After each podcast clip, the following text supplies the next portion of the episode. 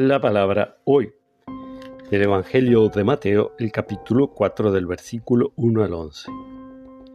Jesús fue llevado por el Espíritu al desierto para ser tentado por el demonio.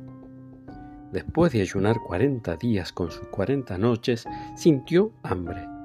Y el tentador, acercándose, le dijo, Si tú eres hijo de Dios, manda que estas piedras se conviertan en panes. Jesús le respondió, Está escrito el hombre no vive solamente de pan, sino de toda palabra que sale de la boca de Dios.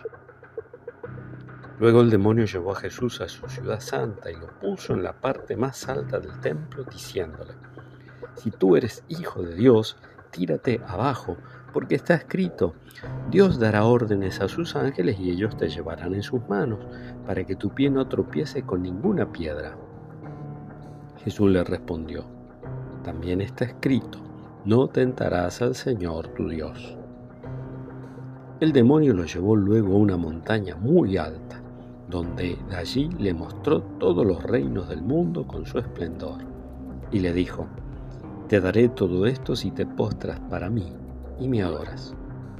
Jesús le respondió, Retírate, Satanás, porque está escrito, adorarás al Señor tu Dios y solo a Él rendirás culto. Entonces el demonio lo dejó y los ángeles se acercaron para servirlo. Palabra del Señor.